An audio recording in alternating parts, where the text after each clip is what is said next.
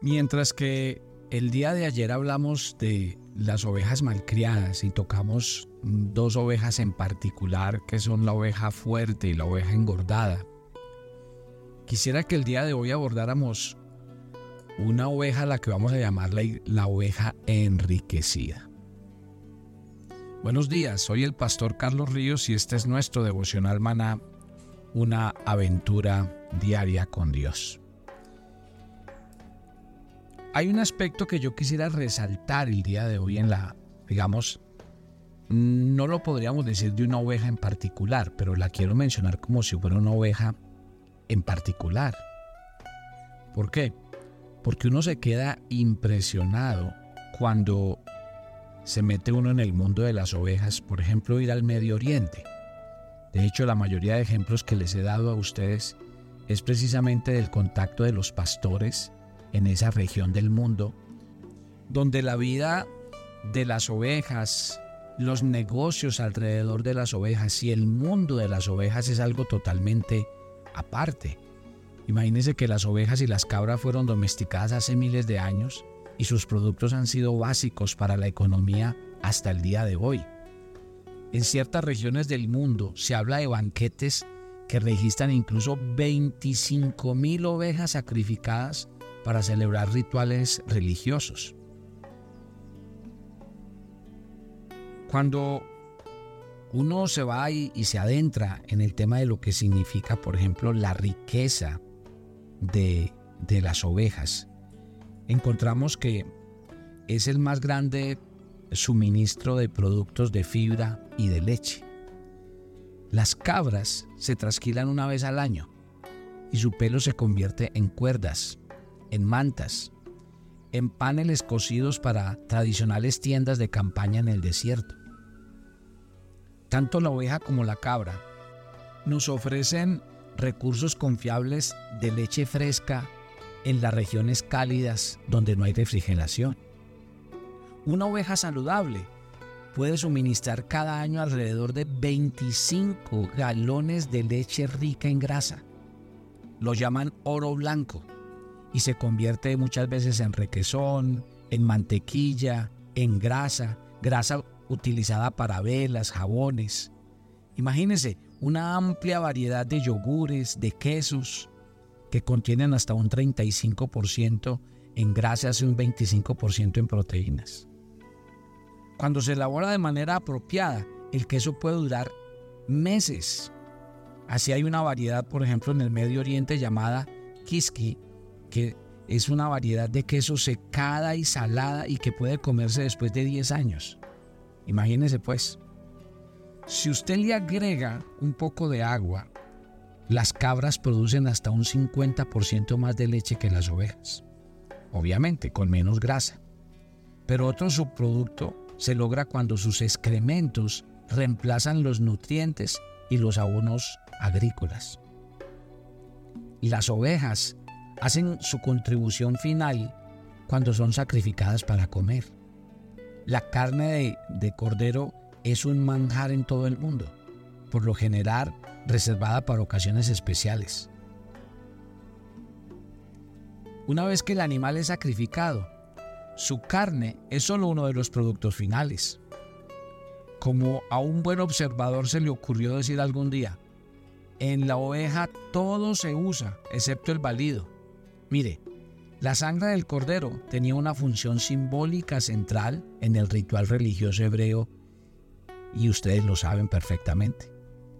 Los cuernos llegaban a ser instrumentos para adorar a Dios. Los huesos se usaron como herramientas y las pieles secas y cocidas se usaban para transportar líquidos. ¿Se acuerdan los famosos odres? También se usaban como vasos lecheros. Los ejércitos usaban pieles de ovejas infladas con flotadores para vadear los ríos. Imagínense. Las pieles también se usaban como vestido o si se curtían podían convertirse en pergaminos. Todo este mundo que nosotros vemos alrededor de, de las ovejas, obviamente en un pasado antes de la industrialización, a veces se encontraba difícil apreciar el valor único de las ovejas y de las cabras en las sociedades tradicionales del Medio Oriente.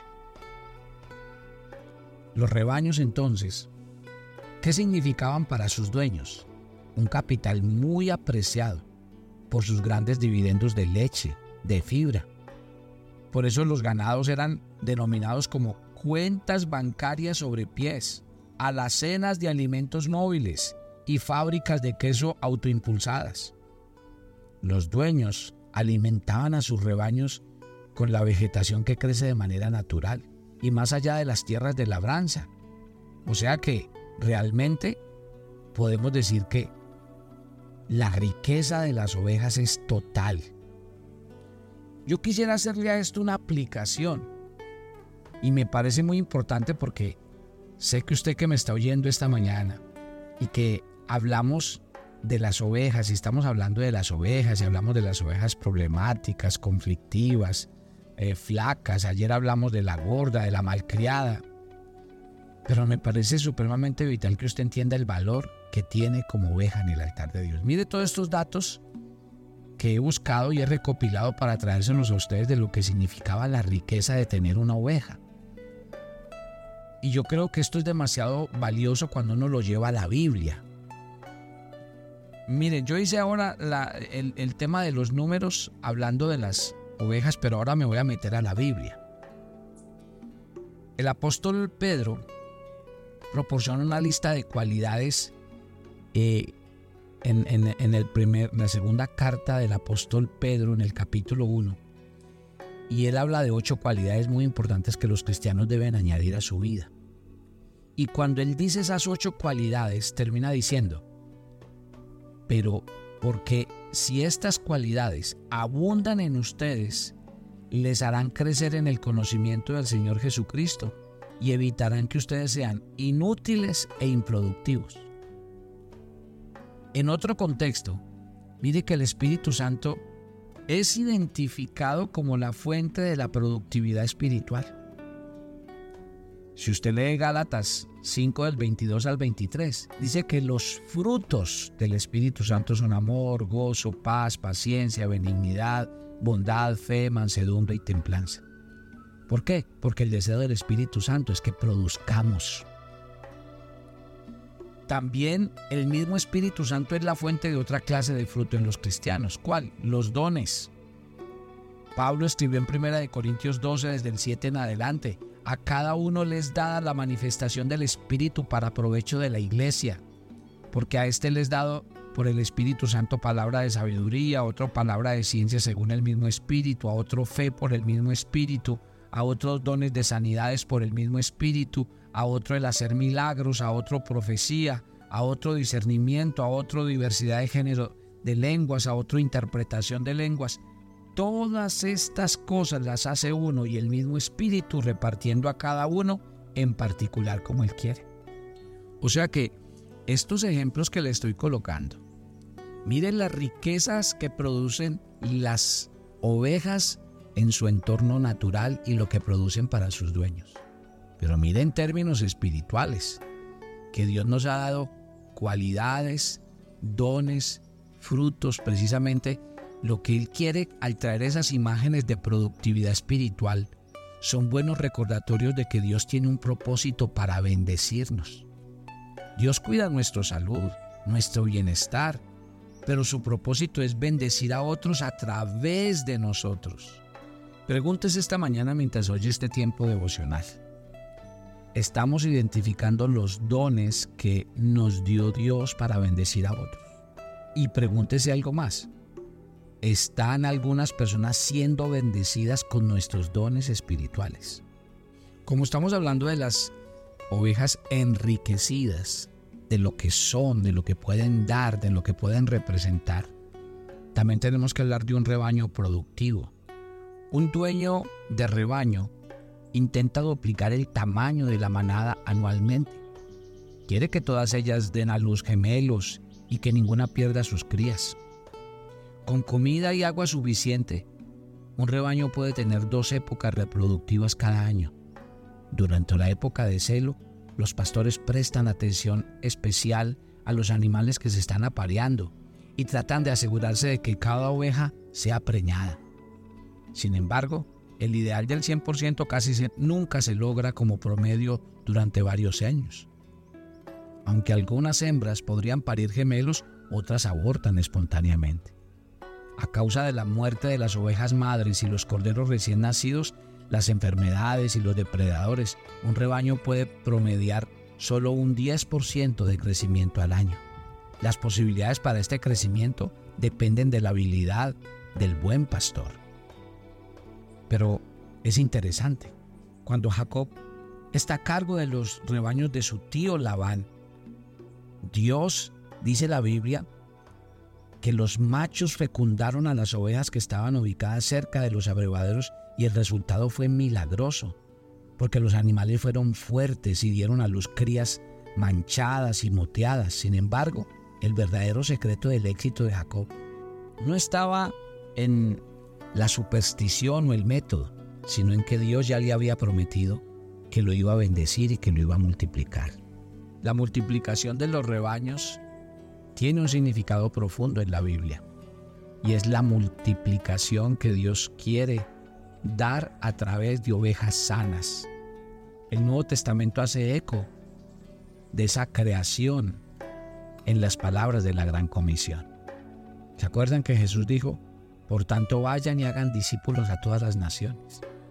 ¿Y qué debía pasar con esos discípulos? Debían multiplicar los seguidores de Jesús por toda la tierra.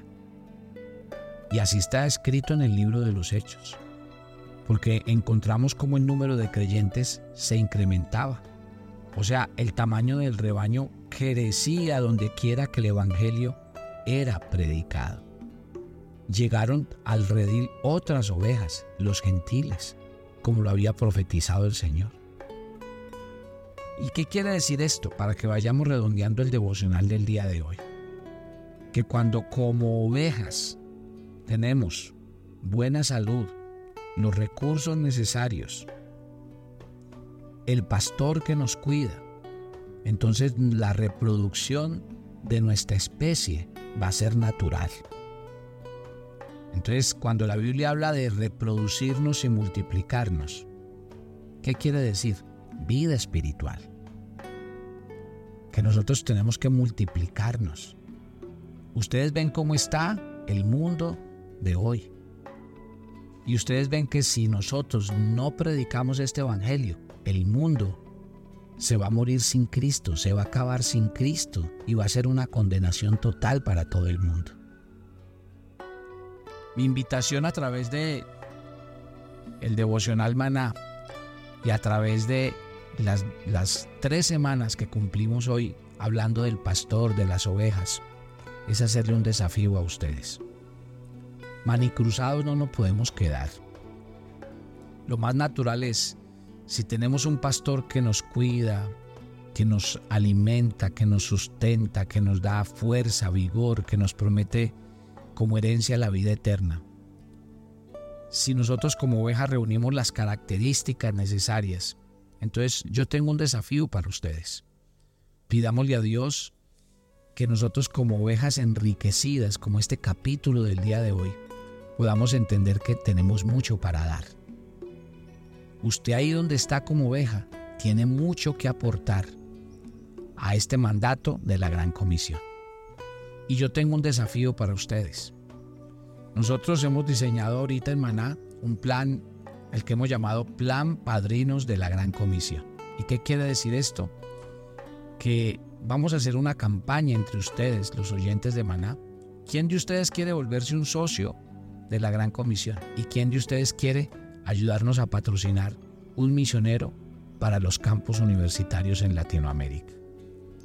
Nos hemos puesto en la seria tarea de pedirle a Dios que nos lleve a cada universidad en Latinoamérica y allí sembrar un equipo de pastores de los campus que vayan a predicar y a levantar el Evangelio en un lugar tan necesitado como es la universidad. Yo en dos semanas estaré en la Ciudad de México, iremos a Tantoyuca, donde tenemos una iglesia muy grande, muy bendecida por Dios y donde un grupo de personas nos están esperando. Vamos a trabajar con ellos todo un fin de semana y luego nos vamos a Ciudad de México a ir a una de las universidades más grandes y más importantes de Latinoamérica, sino del mundo, y a establecer allí un equipo. Lo mismo hicimos eh, este año yendo a, a Buenos Aires, Argentina, donde creemos que allí también se puede producir un gran impacto. Ni se diga aquí en Colombia, donde ya hemos, estamos, estamos estableciendo un equipo de pastores para que vayan a las diferentes universidades. Creemos y estamos convencidos que necesitamos un equipo de pastores que trabajen exclusivamente con niños, jóvenes, adolescentes y universitarios. Y nosotros queremos decirle a ustedes como ovejas enriquecidas, a la que Dios ha bendecido, a la que Dios ha sustentado, cuidado, queremos decirles su lana, su leche, todo lo que ustedes y lo que Dios le ha entregado es una posibilidad de seguir trayendo otras ovejas a este redil, de seguir ganando ovejas para que vengan al reino de los cielos y para que no las sigan pastoreando hacia la muerte eterna. Ese es mi desafío y así termino estas tres semanas y quiero invitarlos de manera personal a cada uno lo necesitamos. Necesitamos de ustedes y necesitamos que ustedes nos digan, estoy dispuesto y quiero ser un socio de la Gran Comisión invirtiendo específicamente en un misionero, cualquiera que sea. Nosotros les vamos a pasar a ustedes el plan, les vamos a mostrar el alcance que vamos a tener y simplemente les vamos a invitar a que cada uno en su corazón decida si lo quiere hacer y cómo lo puede hacer hagan una oración conmigo. Padre, estas tres semanas han sido un verdadero gozo y alegría. De verdad que hemos disfrutado al máximo poder eh, compartir estas enseñanzas del pastor y las ovejas. Y nosotros sacamos una conclusión y es que queremos que las ovejas vengan a este redil, al redil del Señor, donde van a ser salvas, donde van a recibir vida eterna, donde nadie las arrebatará de la mano del Señor. Y esa tarea, Señor, requiere tiempo, energía, trabajo, esfuerzo, pero también recursos. Y yo quiero que tú levantes entre la familia de Maná, de los que oyen Maná día a día, ese tipo de personas. Personas que estén dispuestas a decir, yo quiero aportar para que el reino de los cielos se extienda y sea una realidad. Gracias, gracias por tus enseñanzas, gracias por hablarnos, Papito Dios, y por llenarnos cada día de tu infinita presencia. Bendice a cada oyente de Maná y que tu bendición repose sobre ellos. En Cristo Jesús. Hoy, mi querida familia, estamos en una reunión en vivo. Hoy los invito al Maná en vivo a las 7 de la noche.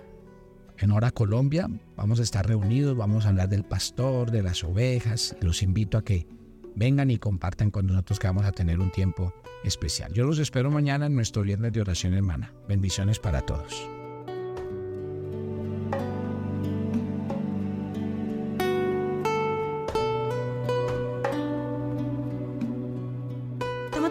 devocional Hoy es el día 214 en nuestra agenda y el pasaje sugerido para la lectura de tu devocional personal el día de hoy es Hebreos 7 del 11 al 22.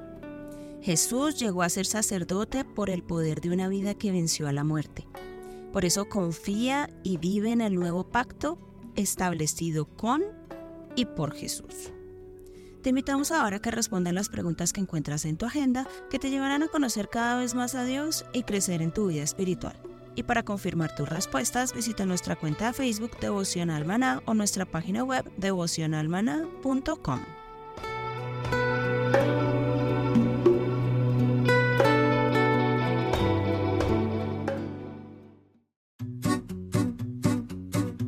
Los llevaremos en una travesía de 15 días por los países de Turquía e Israel.